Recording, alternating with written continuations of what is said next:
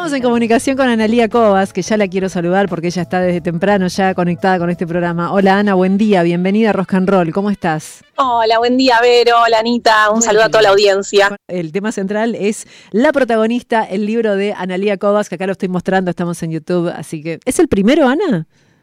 Es mi primer libro, con mucha emoción, porque la verdad que fue como todo un caminito de, ganarles a los no puedo.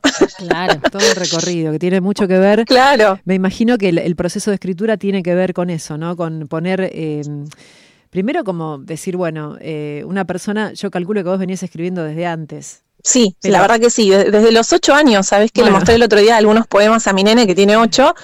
Eh, yo desde chiquita en los recreos me iba con un grupito de compañeras al, a la biblioteca y escribíamos eh, lo que no sabíamos que se llamaba cadáver exquisito, viste que van poniendo una palabra y vas completando el sentido. Sí. Así que estuve muy vinculada desde chica, siempre, bueno, era como la, alumnita nerd de lengua y literatura, viste.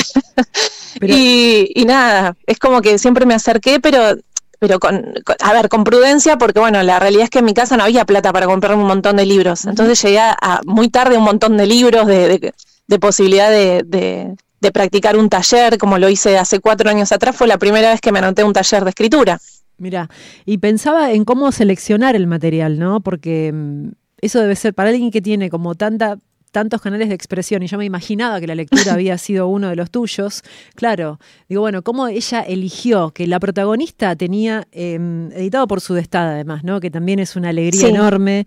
Sudestada es una alegría enorme, este, pero que hayan sido ellos también eh, quienes te acompañan en este primer libro, en estas primeras publicaciones, la verdad que me imagino también tiene un sentido eh, muy importante. Sí, la verdad es que para mí fue, a ver, eh, cuando empecé hace cuatro años atrás estaba en un proceso con saliendo de una relación histórica bastante difícil que atravesé y el libro fue como una especie de tablita en el medio de la tormenta, ¿viste? Es como diciendo, me agarro del libro porque si no me caigo a la profundidad eh, en la tormenta. Entonces es como que la verdad encontré en la literatura un puente para, para sanar heridas propias, pero también de lo que yo veo, porque bueno, entre toda esa lista de cosas que hago, viste que también soy docente de la UBA y tengo, tengo mi cátedra, no, o sea, es, para mí es algo hermoso porque fui a concurso hace unos tres años y, gané y la verdad que fue una emoción muy grande.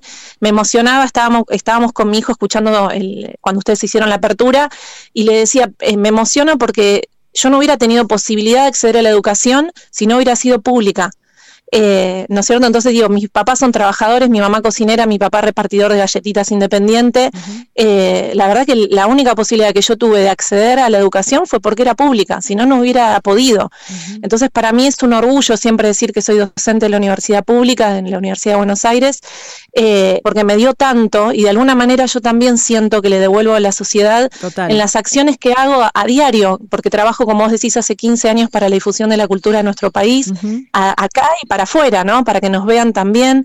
Eh, entonces ese es mi compromiso. Y los textos, como vos bien decís, fue muy difícil elegir cuáles entraban en este primer libro que hablan de la protagonista, porque bueno, verdaderamente es la primera vez que me siento la protagonista de mi vida y me sentí con la responsabilidad de tener que mm, salir a dar testimonio para todas aquellas mujeres que quizás están atravesando situaciones complejas, que hay otros mundos posibles más allá de la violencia psicológica, física y todas las posibilidades de violencia que lamentablemente experimentamos.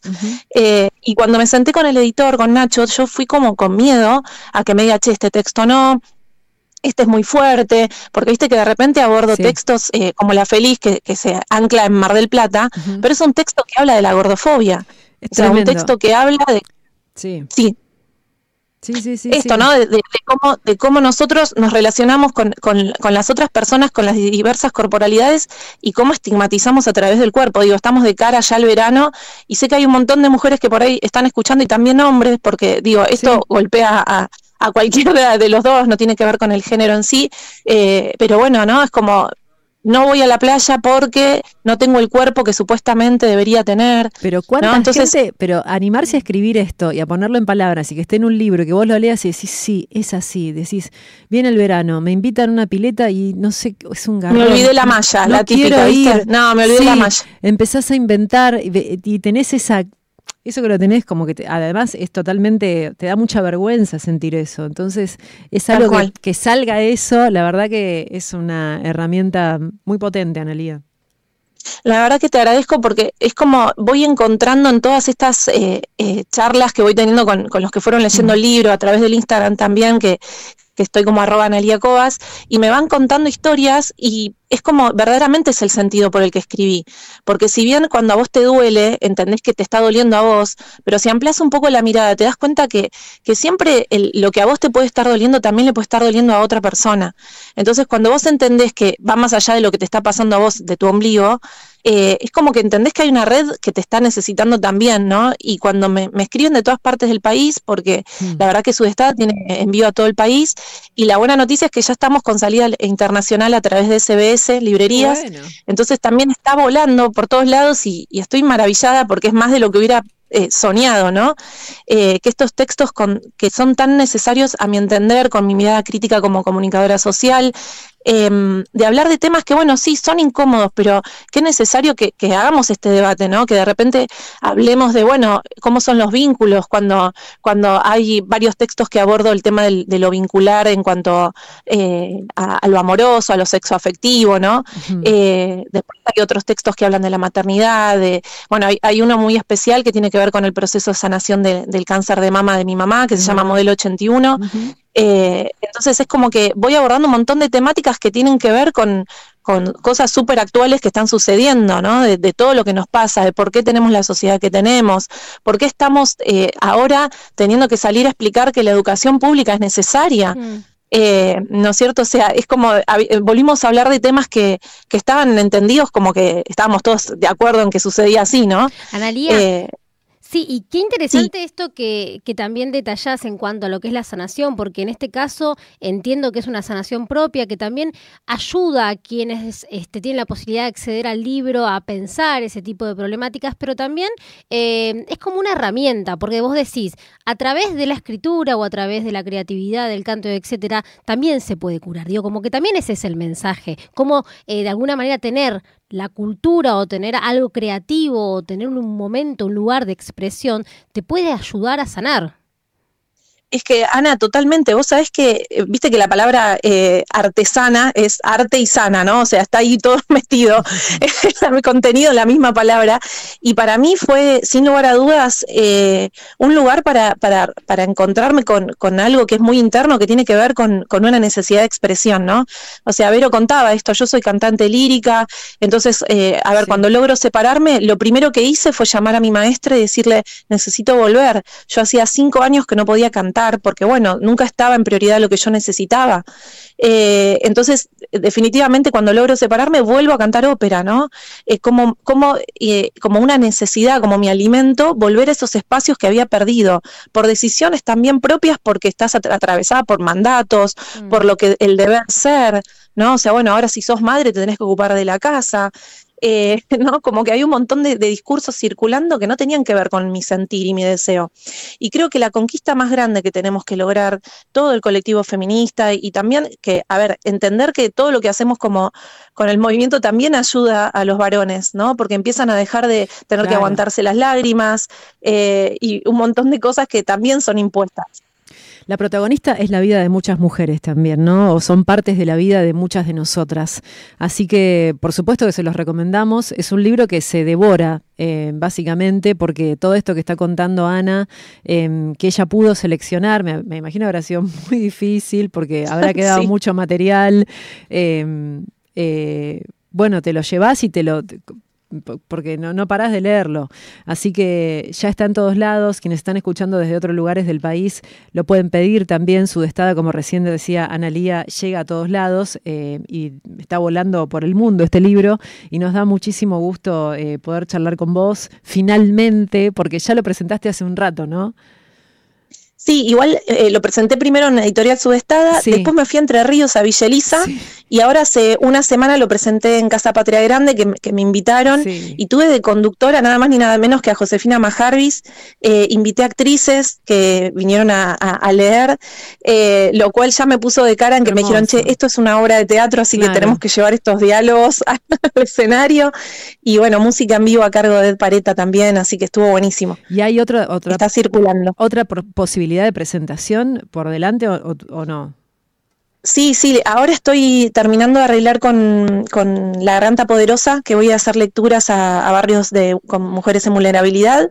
Eh, así que sí, está, estamos ahí moviéndolo porque es mi deseo, porque este libro nació con, con esto, con, a ver, parece medio trillada la frase si yo pude, vos también, pero de verdad que cuando te sentís que te están oprimiendo, que no, no das más, necesitas de un testimonio que que te muestre que, bueno, que podés salir de ese sistema, pero obviamente que no, no, es un camino sencillo, tiene un montón de pozos, pero te juro que vale la pena.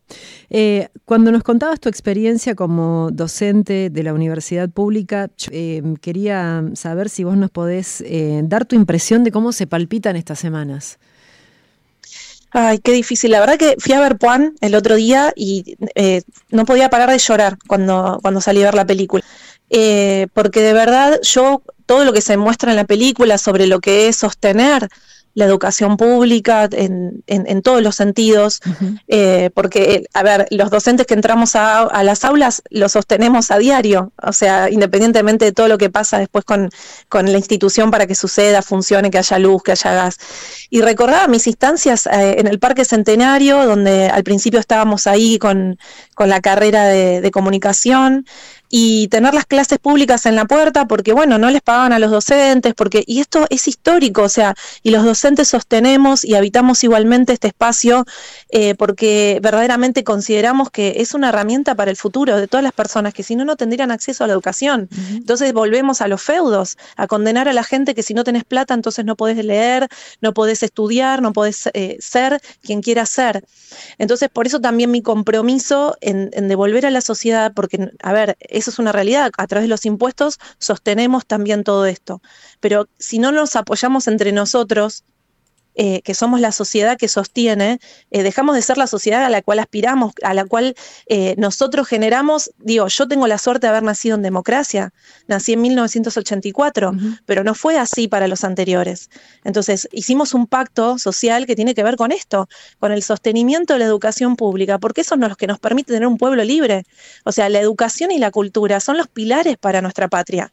Entonces, cuando esto está puesto en juego, parece hasta absurdo. Entonces vos vas a ver la película Puan y decís, claro, parece una sátira de todo lo que está pasando, pero la realidad es que no podía parar de llorar porque es lo que está en juego. O sea, verdaderamente puede venir alguien a decir, ahora tenés que pagar 230 mil pesos por mes si querés entrar a tu hijo a la escuela pública, ¿no? O sea, eh, es una locura, pero es lo que está pasando. Y obviamente como país tomamos decisiones para que esto suceda, pero si no lo hacemos de esta manera, que volvemos a ser colonia. No, la verdad que ojalá que no. Eh, Analía, em, bueno, la verdad que es un gusto enorme hablar con vos, felicitaciones, em, gracias por estar siempre tan cerca eh, y ponerle esta garra a todo. no sabemos cómo haces. no sabemos cómo haces. Este, pero acá está, acá está el libro, eh, está ella en su Instagram, la pueden seguir em, también con algún, no sé cómo estás con el tema del teatro, la ópera ahora, pero bueno, también ella publica cada vez que está ahí eh, presentándose, así que síganla, se la recomendamos entera a Analia Cobas y su libro, su primer libro editado por su destada, La protagonista. Ana, un beso enorme. Gracias, Ver. Un beso enorme también a Ana. Y bueno, quienes quieran leer, también voy compartiendo ahí en, el Instagram algunos fragmentos del libro, así que está ahí como para, para que puedan empezar a acercarse a la protagonista y que también sean ustedes los protagonistas de sus vidas. Un beso enorme. Un beso grande. Era Analía Cobas en Rock and Roll.